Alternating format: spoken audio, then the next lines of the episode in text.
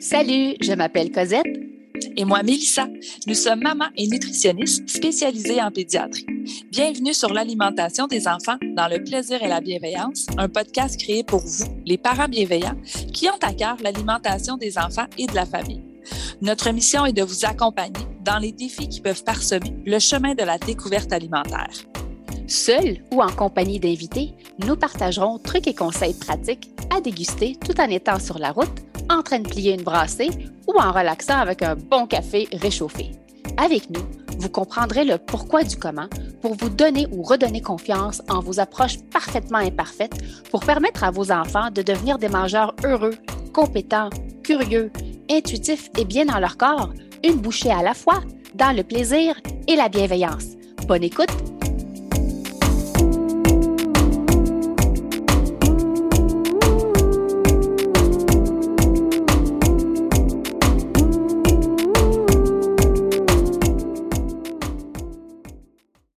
Salut les parents bienveillants et bienvenue au podcast L'alimentation des enfants dans le plaisir et la bienveillance. Salut Cosette!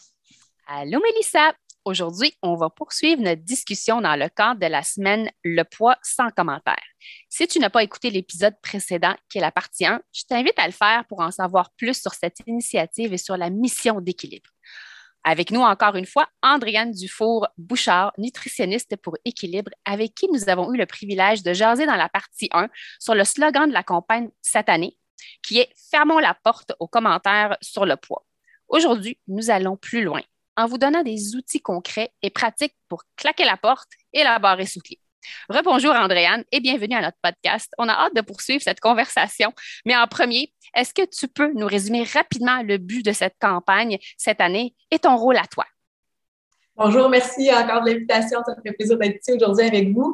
Alors, euh, cette campagne-là, en fait, c'est la dixième édition. C'est une campagne qui vise à sensibiliser les gens à l'omniprésence et aux impacts des commentaires sur le poids. Et cette année, on veut vraiment proposer aux gens de réagir justement en claquant ou en barrant la porte, c'est là où on est rendu dans notre cheminement, mais vraiment d'essayer de réagir pour fermer la porte à ces commentaires-là. Euh, les commentaires autant qui proviennent des autres que les commentaires qu'on peut se faire à soi-même. Donc, les parents qui souhaitent euh, nous suivre peuvent nous suivre sur Instagram et Facebook, Groupe Équilibre. Euh, tous les contenus vont être partagés là, durant, la semaine sur nos réseaux sociaux. Et moi, personnellement, ben, je suis nutritionniste, je suis chef de projet aussi pour l'organisme et j'ai eu le plaisir de travailler vraiment les deux mains dans la campagne à développer les messages et je suis vraiment contente de pouvoir être ici aussi aujourd'hui pour euh, en parler avec vous. Super. C'est fermer la porte aux commentaires sur le poids semble facile. Mais dans le concret, lorsqu'on a été élevé dans un environnement où euh, ces commentaires sont banalisés, où le regard des autres est important, euh, la comparaison à des modèles non réalistes est omniprésente. Concrètement, qu'est-ce que tu suggères aux parents de privilégier et d'éviter surtout? Ben, je vais vous donner quelque chose de très facile à dire, de pas nécessairement aussi facile à faire, mais qui se résume à deux conseils. C'est d'essayer de s'observer et d'essayer d'éviter de se culpabiliser. Donc, euh, je pense que la première étape, justement, c'est de s'observer sans jugement pour réaliser justement quand on fait un commentaire, soit aux autres ou à soi-même, quand ce commentaire-là, justement, il est influencé par l'espèce de culture, de culte du corps ou de culture des diètes dans laquelle on baigne depuis des décennies. Donc, c'est normal d'être influencé, mais la première étape pour réussir à s'en sortir et à arrêter de faire ce genre de, commentaires-là qui peuvent influencer les enfants, dans le fond, c'est de s'en rendre compte. Donc, euh, première étape. Je pense aussi que c'est important de ne pas s'exiger d'être un modèle parfait comme parent. On vit dans une société de performance à tous les égards, mais je pense qu'on veut aussi performer comme parent dans toutes les facettes qui peuvent influencer notre enfant. Il y en a beaucoup, donc c'est beaucoup de pression qui peuvent, qui peut nous mettre finalement aussi beaucoup de culpabilité. L'enfant n'a pas besoin d'un modèle parfait.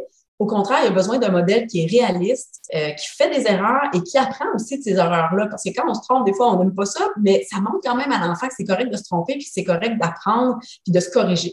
Donc, euh, on est un modèle pour nos enfants aussi quand on travaille sur nous-mêmes, quand on essaie d'améliorer le bien-être de ceux qui nous entourent. Donc, on peut juste être un bon modèle finalement à essayer de s'observer puis de s'améliorer. J'ajouterais que j'utilise souvent le terme un parent parfaitement imparfait et authentique. C'est tellement un beau terme, j'aime beaucoup ça, le parfaitement imparfait. Il faut vraiment essayer de se convaincre de ça, de se le ah. rappeler, de le retransmettre à nos enfants parce que je pense que c'est la clé de, beaucoup de choses. Ah, tellement, tellement. Oui. Sinon, très concrètement, euh, on peut valoriser l'unicité de chaque enfant.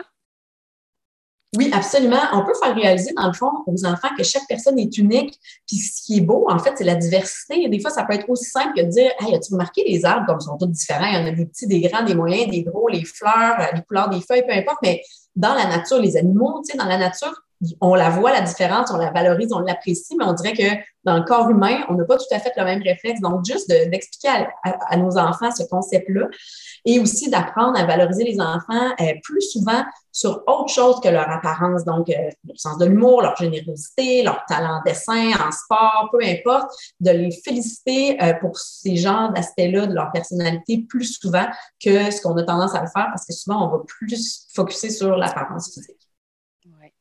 Une autre chose qu'on peut faire aussi, ben, c'est de travailler sur notre rôle de modèle.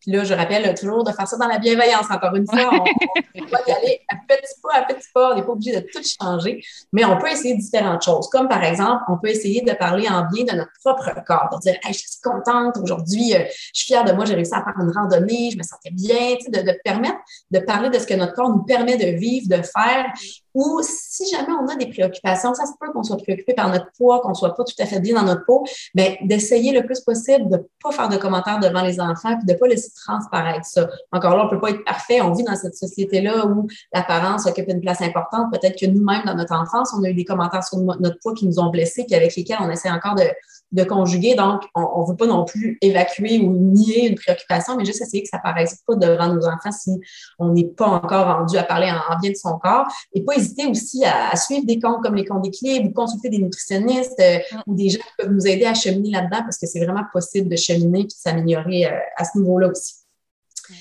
Sinon, une autre euh, chose qu'on peut faire très concrète, c'est d'essayer d'éviter de commenter l'alimentation ou la pratique, la pratique d'activité physique d'un enfant, peu importe le poids. Parce que souvent, on a tendance, euh, par exemple, on, le voit là, dans des, comportements bien anodins, mais l'enfant mince, on va avoir comme tendance à lui laisser manger un petit peu plus. L'enfant gros, on va peut-être penser qu'il ne faut pas trop lui donner une deuxième portion, mais l'enfant, je pense que vous en avez parlé à plusieurs occasions, c'est lui qui sait comment il se sent, c'est lui qui sait mm-hmm. si il y a un partage des responsabilités, mais indépendamment du poids de l'enfant, il faut essayer d'éviter de faire des commentaires puis d'associer toujours alimentation, activité physique avec le poids. Nous, on est comme un peu pris comme adultes, je pense, avec ces associations-là qui se font de façon un petit peu implicite, mais l'enfant, ce qu'on veut lui apprendre, c'est vraiment à manger pour le plaisir, à découvrir des nouveaux aliments, à avoir du plaisir à cuisiner, à manger de tout, euh, à bouger pour le plaisir aussi. Donc, ça va les amener ça à long terme, à bouger, à manger justement pour le plaisir plutôt que par crainte de prendre du poids ou par désir de contrôler leur poids. Et ça, à long terme, c'est clair que c'est favorable à des habitudes de vie qui vont être saines, à une santé qui va être positive, équilibrée aussi autant physique que mentale. Donc, on gagne à essayer d'inculquer ça le plus tôt possible à nos enfants.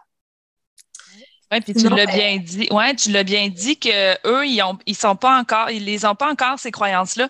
Donc, euh, nous, on a ce, ce rôle-là d'essayer justement de les protéger de, de ça, justement, pour pas qu'il y ait besoin de se de, de, les défaire, là, euh, puis de travailler sur à déconstruire ces croyances-là une fois adultes. Oui, absolument. Puis je pense qu'on peut aussi rester à l'écoute de ce qui nous rapporte nos enfants parce que nous, oui. peut-être qu'on a les meilleures attitudes qu'on leur transmet, mais on ne peut pas les protéger de tout ce qu'ils vont entendre. Ben non, c'est ça. Ben non. Donc, de rester à l'écoute, puis des fois, justement, de recadrer certaines expériences avec lesquelles notre enfant va nous revenir. Est-ce que c'est vrai que le chocolat, ça fait engraisser? Est-ce que ah c'est vrai que je ne peux pas manger telle affaire? On peut recadrer tout ça, justement, en étant sensible à ça. Une autre chose qu'on peut faire aussi avec les enfants, selon l'âge, un peu comment ça se fait, mais on peut les aider à remettre en question le modèle de beauté parce que nos enfants sont exposés dans leurs jouets, dans leurs émissions, à tous les âges possibles.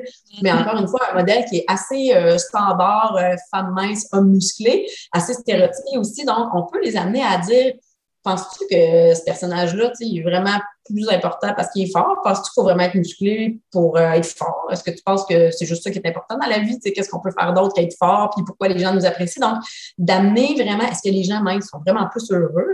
Penses-tu que la, princesse, euh, elle se lève tous les matins de bonne humeur, euh, qu'elle dans sa vie? on peut amener vraiment à remettre en question pour. Penses-tu que les gens, dans la réalité, ils ressemblent vraiment à ce que tu vois? Tu sais, juste essayer de remettre en perspective pour qu'ils comprennent que ce qu'il leur est montré c'est pas la réalité. Et souvent, le cerveau des enfants, à un certain âge, il n'est pas trop capable de faire la distinction non plus entre ce qui est projeté, ben non, le genre de publicité, puis le, vrai. Donc, c'est à nous aussi d'essayer de les outiller puis de leur faire prendre un certain recul par rapport à ça. Puis même à l'adolescence, ça reste pertinent parce que les mm. modèles de beauté, les filtres sur les réseaux sociaux, ça, c'est une autre affaire, mais on peut vraiment encore leur faire réaliser à quel point c'est pas la réalité. Les gens, ils sont pas nécessairement comme ça, puis à quel point ça reflète pas nécessairement la vraie valeur ni le bien-être de la personne qui a l'air parfaite derrière son filtre tout à coup là sur Instagram.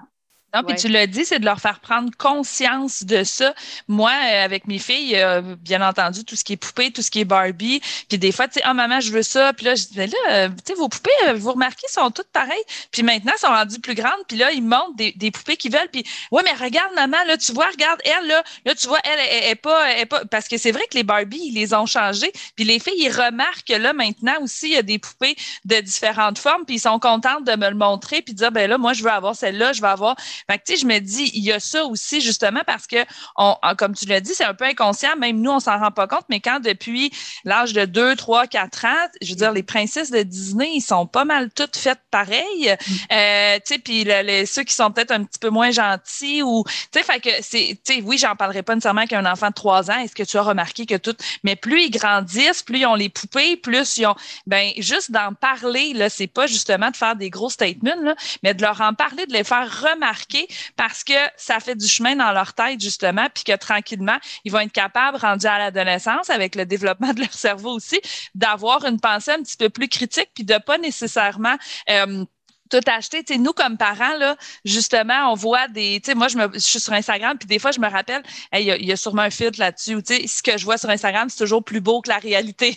Chez eux aussi, ça doit être. Fait que, tu sais, nous, on, on, a ce recul-là. Notre cerveau est rendu assez mature pour pouvoir avoir cette pensée critique-là. Nos enfants ne l'ont pas du tout. Donc, nous, on est là pour tranquillement leur faire réaliser, puis que justement, à l'adolescence, soulever ce petit, euh, ce, petit jugement critique-là qui va leur permettre justement de, peut-être pouvoir euh, maintenir une estime et une image corporelle euh, euh, plus positive et plus saine. Oui, vraiment. Puis même à la limite, normaliser que ça se peut que ça fluctue, ça, cette relation-là. Ah ben oui!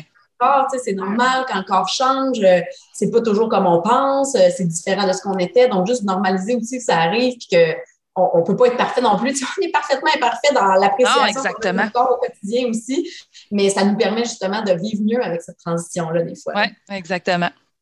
Fait que d'être à l'écoute finalement de nos enfants pour pas que ça devienne un tabou, de justement avoir toujours un petit peu l'oreille tendue, autant sur ce qu'ils disent ou encore sur l'attitude qu'ils ont. Tu sais, on le sait quand nos enfants, il y a quelque chose qui ne va pas, ou si leur, euh, leur alimentation ou leur pratique d'activité physique change tout à coup drastiquement. Tu sais, c'est l'occasion de dire, ben, qu'est-ce qui se passe? Tu sais, est-ce qu'il y a quelque chose qui te dérange? Veux-tu m'en parler? Puis, euh, encore une fois, selon l'âge des enfants un peu aussi, mais c'est l'occasion de recadrer certaines fausses croyances aussi qu'ils peuvent avoir entendues là, dans l'environnement euh, qui les entoure, soit à l'école, à la garderie ou encore euh, sur les réseaux sociaux.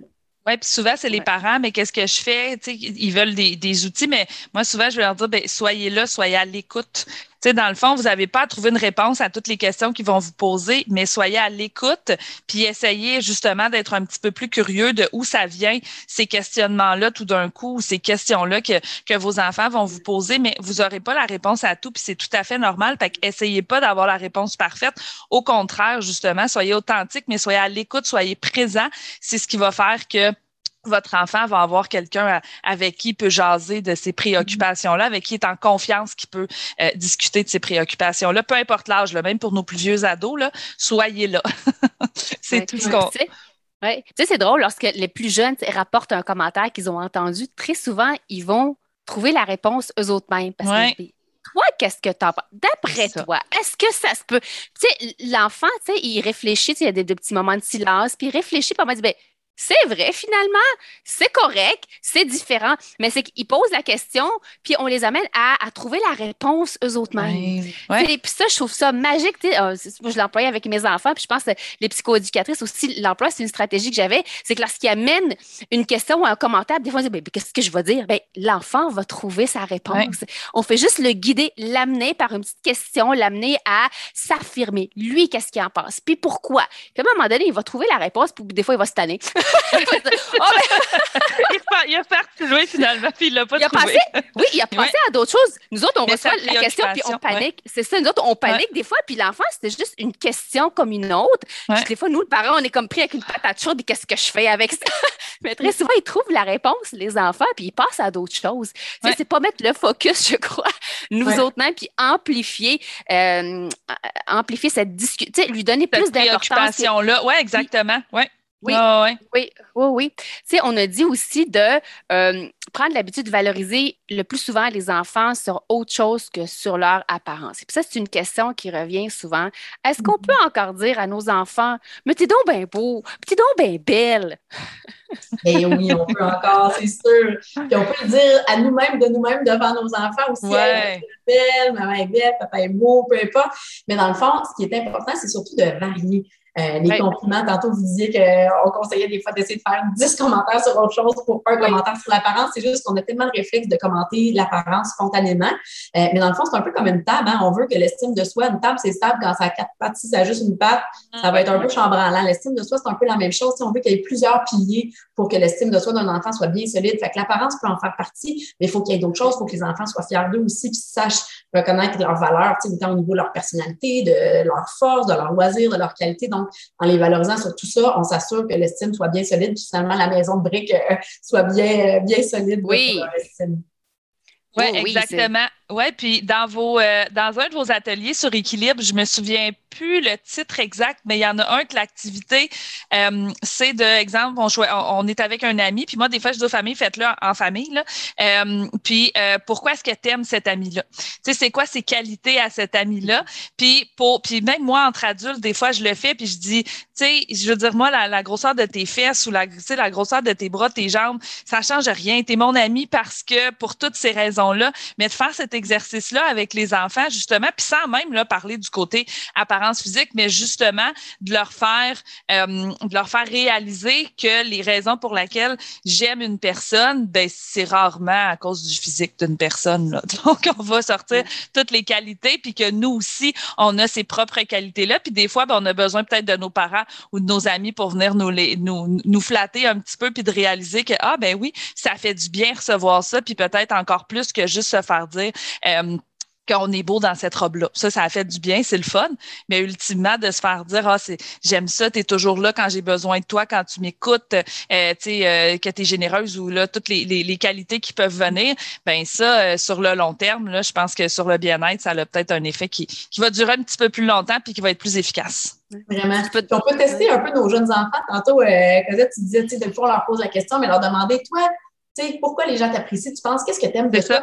ils peuvent nous sortir des réponses ben vraiment intéressantes et euh, inspirantes pour nous-mêmes aussi. Ben oui, oui. c'est drôle que tu en parles parce que moi, les enfants, quand ils étaient à la garderie, il y avait toujours, tu vous rappelez, la semaine pour souligner les éducatrices? Ouais. Et nous, à chaque année, il fallait que les enfants euh, nomment euh, en fait, disent à son éducatrice qu'est-ce qu'il apprécie le plus chez elle? Fait qu'il ah. fallait qu'il nomme à l'éducatrice et à la remplaçante de l'éducatrice ou vas-y le free for all à toutes tes amies, mais c'était la semaine où les enfants euh, ils étaient invités à dire mais pourquoi tu l'aimes ton pourquoi tu l'apprécies? Écoute, le mien il était rendu vendredi puis il avait rien dit. Puis j'étais comme oh, j'étais gênée à la nutritionniste. puis je dis mais pourquoi tu lui as pas encore trouvé euh, pas une qualité mais quelque chose que tu aimerais souligner? Ben, dit, c'est parce que je veux bien la choisir, elle en a trop. Ah! Finalement, finalement, ce qu'il lui a dit, il dit, je t'apprécie parce que tu changes bien ma couche. Écoute, il y avait deux compétences qu'elle Écoute! Puis je me rappelle très bien, écoute, elle s'appelle Elisabeth. Pas Elisabeth, si tu nous écoutes, mais la directrice était sortie parce qu'elle était en train vraiment de, se préparer pour aller dehors. Puis moi, j'étais là, fait que je l'aidais à s'habiller. Puis là, la directrice, elle sort et elle dit Ben, moi aussi, je suis fière d'elle. je vais l'écrire dans son évaluation qu'elle change bien les couches. Écoute, mais c'est ça, ça surprend quand tu poses la question aux enfants. Tu sais, c'est cru, c'est authentique, c'est sincère. Ils n'ont pas besoin d'y réfléchir trop longtemps. Puis écoute, lui, c'est parce qu'il fallait qu'il en trouve une, ben celle qui allait puncher le plus, puis c'était sa couche. C'était important pour lui. Oui, exactement. Puis les plus petits, souvent, hein, c'est eux, des fois, qui vont peut-être encore plus venir. Ben, ah. pas que les plus grands nous touchent plus au cœur, mais eux, ils ont peut-être plus le temps d'y penser. Les, plus petits, c'est spontané. Fait que des fois, ça va être, euh, tu sais, parce que tu m'aides à mettre mes bottes le matin, tu sais. Puis là, on fait, oh, c'est vrai. Puis des fois, je me fâche après parce qu'il a pas mis ses bottes. Puis lui, il m'aime parce que les matins que je l'aide. Fait que, c'est là qu'on réalise que ça, on n'a pas besoin d'en faire beaucoup pour eux. On est là, mais que, que, que ça nous fait du bien euh, aussi, là. Oui, Ouais, c'est vraiment une brique à la fois ou une patte de chaise à la fois pour euh, solidifier le tout. Euh, Mélissa, tu voulais-tu parler un petit peu des livres qu'on aime beaucoup? On a mentionné les livres de Marie-Michel. Ouais, on a parlé du livre de Marie-Michel Ricard, mais il y en a un autre.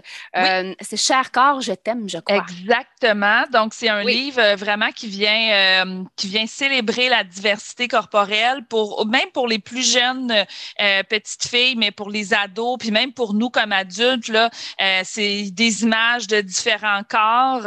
Euh, il est plus destiné aux petites filles. J'aimerais vraiment ça qu'il y ait la même édition euh, pour les garçons. Donc ça, il y, a, y, a, de l'avancement, mais pour l'instant, j'en ai pas encore trouvé. Mais celui-là que vous pouvez retrouver dans toutes les librairies qui s'appelle Cher corps, je t'aime, c'est un beau livre qui fait du bien, puis que ça vaut la peine de vous avez pas, c'est pas une grosse, grosse lecture, c'est plus des images, là, euh, mais de le relire et de le relire, puis surtout quand vos enfants approchent de la puberté à l'adolescence, de le laisser traîner peut-être un petit peu partout dans la maison euh, pour qu'il feuillette, puis tranquillement, tu sais, plus on est exposé à ce message-là, plus la connexion se fait dans notre cerveau et plus finalement on finit par y croire. Donc, ça, ça, apporte du bon pour, euh, pour, pour le, développement de l'estime de nos enfants. Oui, oui. Donc, J'y vais pour la prochaine question pour Andréane, parce que là, moi, j'ai, euh, euh, on en a parlé dans le premier épisode un petit peu aussi, mais avec tout ce qu'on a dit, euh, c'est sûr qu'il y a peut-être certains parents justement qui vont se sentir un petit peu plus coupables tout à coup par justement peut-être certains commentaires qu'ils auraient pu dire à leurs enfants. Fait qu'est-ce que tu aimerais leur dire, Andréane, à ces parents-là? Ben, j'aimerais vraiment leur dire de ne pas se sentir coupable, puis à la limite de se féliciter parce que quand on a une certaine culpabilité, c'est parce qu'on a une sensibilité, puis c'est parce qu'on s'est rendu compte de quelque chose qu'on veut améliorer, de vraiment prendre, tu sais, c'est ça, se féliciter pour cette espèce de vulnérabilité, d'accepter d'être vulnérable, puis de reconnaître qu'on essaye tous de faire de notre mieux. Il n'y a pas un parent qui est parfait. Tantôt, Cosette, tu disais ton expression que j'aimais beaucoup aussi, tu sais, qu'il faut être parfaitement imparfait. C'est un bon modèle de montrer aussi à notre enfant qu'on n'est pas parfait, qu'on peut faire des erreurs, qu'on apprend de ça et qu'on s'ajuste en conséquence. Donc, des fois, l'intention, tu sais, c'est sûr que l'intention est toujours bonne. On le sait, tantôt, tu en as parlé, Mélissa, aussi de l'intimidation par rapport au poids ou des fois, euh, le, médecin de notre enfant qui fait un petit commentaire. Souvent, on veut juste les protéger. On veut pas euh, qu'ils subissent de moqueries. Si nous, on est mal dans notre peau, on veut pas qu'ils se sentent comme nous. Euh, mm-hmm. On veut essayer de vraiment faire en sorte qu'ils soient le mieux dans leur peau possible. Mais dans le fond, la meilleure façon d'aider un enfant, à être bien dans sa peau, c'est pas de lui parler de son poids, c'est de l'amener à développer son estime de lui, c'est de l'amener à apprécier sa valeur indépendamment de son poids, à manger, à bouger pour le plaisir, pas pour le contrôle du poids. Donc, on peut tout essayer de mettre justement une base solide au niveau de la relation avec le corps, l'alimentation et l'activité physique. Puis c'est ça, à long terme, qui va être un gage de succès, qui va faire que notre enfant va être capable de reconnaître sa valeur, de résister à l'intimidation, de manger en ayant du plaisir, de bouger en ayant du plaisir, d'être bien dans sa peau. Donc, il faut juste prendre le temps de, de s'observer, d'essayer de changer ses réflexes et si finalement on se rend compte qu'on a eu certains comportements qu'on aurait voulu ne pas faire, mais qu'on ne savait pas, selon l'âge de notre enfant aussi, ça peut être une belle occasion pour revenir un peu sur la situation, rectifier le tir, même dire Hey, j'ai écouté un podcast aujourd'hui, je me rends compte finalement que des fois, maman elle faisait tel commentaire ou papa faisait tel commentaire, puis je pense que finalement, je me suis trompée, tu sais, puis d'expliquer, puis de discuter, qu'est-ce que tu en penses, toi? Puis, euh, fait que ça peut être une autre belle façon aussi de, de, revenir sur ce qui a été fait, puis de faire autrement, dans le fond. Oui, ça peut être une, vraiment une, une, belle discussion à avoir avec nos enfants. Là. Euh, comme on disait, peu importe l'âge, on, s'adapte bien entendu, euh, mais peut-être avec les plus vieux des fois, de, parce qu'il y a certains parents qui vont dire, ouais, mais là, je comprends pourquoi mon enfant est en train de développer ces préoccupations-là. C'est moi qui ai mis ça dans la tête, puis c'est de ma faute ben là, c'est là que justement, euh, bienveillance, bienveillance, bienveillance, puis on, culpabilise pas. Il est jamais trop tard, justement, pour venir euh, rectifier le tir un petit peu, mais de le faire avec nos enfants en toute transparence, puis en étant le plus authentique possible, puis justement, comme tu disais, des fois, de, de, de, de leur dire qu'on s'est peut-être trompé, puis que nous aussi, on est en train d'essayer un petit peu là, de, de changer certaines, certaines croyances. Euh, et là, on le sait que les fêtes approchent, euh, mm-hmm. les réunions, euh, les réunions en famille, les réunions euh, entre amis aussi là. de, ben, je crois bien que tout va être permis cette année, donc on, on va on va revoir des gens et ben, on l'a dit tantôt, on peut pas mettre nos enfants dans des bulles, donc les commentaires que nos enfants vont recevoir, puis pas nécessairement directement, mais des commentaires qui vont se dire dans des réunions comme ça. comment est-ce qu'on peut justement un petit peu aborder le sujet avec les personnes qui sont plus âgées, avec les autres générations. Euh, on le sait que c'est euh, c'est un, pas un challenge, là, mais c'est quelque chose qui peut euh, inquiéter certains parents là, à l'approche de, de, de, de, des fêtes qui s'en viennent. Là. Fait qu'est-ce que, comment est-ce qu'on peut aider les parents justement là, à se préparer à ces réunions-là pour euh, faire face aux commentaires de, ma tante euh, ma tante Georgette ou de, grand-maman grand-maman Aline? J'ai le goût d'en donner des exemples parce que ça, on en entend souvent. Les parents nous en rapportent. Et avec ton bedon, tu peux vraiment faire des cours de ballet. Puis, euh, moi, ce que j'avais entendu à un moment donné, tu vas vraiment lui mettre une robe, vraiment, devant tout le monde. Tu, elle va rentrer dans la pièce, puis elle porte une robe. Puis, euh, moi, auprès des, garçons, c'est avec son poids. Ben, je comprends qu'il n'est pas bon au hockey. Il y, a toujours cette association-là entre le poids, euh, la santé, le poids, l'activité physique et ce qui est, là, vous ne voyez pas mes guillemets, ce qui est acceptable visuellement côté morphologie euh, d'un enfant. Euh, en tout cas, j'espère qu'à l'école, on ne te niaise pas avec ton poids. Euh, tu devrais essayer tel régime avec ton petit coco, là, puis ça donne des bons résultats, ça a de l'air. Tu sais, ça, on dirait que c'est des petits commentaires, mais à la base, qui sont bien intentionnés. C'est vraiment, on, dirait que c'est comme pris pour acquis, que c'est permis, c'est le bar ouvert des commentaires, autant auprès des enfants qu'auprès des adultes. Puis là, j'ai l'impression que le temps des fêtes arrive, si tout se passe bien, on devrait être capable de se réunir. Puis, des fois, ben, je dis les grands-parents, ça peut être les matantes, les mon peu importe l'entourage. Ça fait un petit bout qu'ils n'ont pas vu ces enfants-là qui ont grandi, que leur corps a changé, euh, leur appétit a évolué, leur appétit a changé. Donc, parfois, c'est euh, pas, c'est pas pour être méchant. C'est vraiment, je pense, un automatisme. J'ai l'impression qu'ils sont sur le pilote automatique des commentaires. Là. Ça fait deux ans, un an qu'on ne s'est pas vu, puis c'est le bar ouvert des commentaires, mais parce qu'on veut bien faire. Mais c'est ça, c'est comment outiller les parents? Comment, moi, à part figer, à un moment donné, j'ai figé parce que j'étais tellement surprise. Puis à un moment donné, tu l'avales, tu respires parce que tu ne veux pas dire la première chose qui te passe par la tête. Hein. On essaie de réfléchir, d'être bienveillant et donner le bon exemple aux enfants. Alors, as-tu des trucs, des stratégies à ces parents-là? Oui, c'est tellement une bonne question. Le temps des fêtes, c'est toujours un moment où est-ce qu'on est content de se voir, mais où est-ce qu'il y a des petits commentaires sur le poids, l'alimentation autour de la table, ça genre de ça. c'est un peu l'impact aussi de on ne s'est pas vu depuis longtemps, le poids ou l'apparence, c'est la première chose qui se remarque. Donc, ça amène un peu à, avoir comme tendance naturellement à commenter, puis comme tu dis, l'intention. Oui, puis c'est aussi des discussions des fois aussi banales que la météo que les gens parlent de ah leur poids, de leur alimentation. Puis, tu sais, c'est quelque chose, en effet, qui est, omniprésent là, dans, les, dans les réunions familiales. C'est comme du small talk. Ouais. ouais. c'est comme du small talk. Tu sais, le small talk, quand tu sais pas quoi faire, ça se glisse bien en non. oui, non, c'est ça. C'est vrai.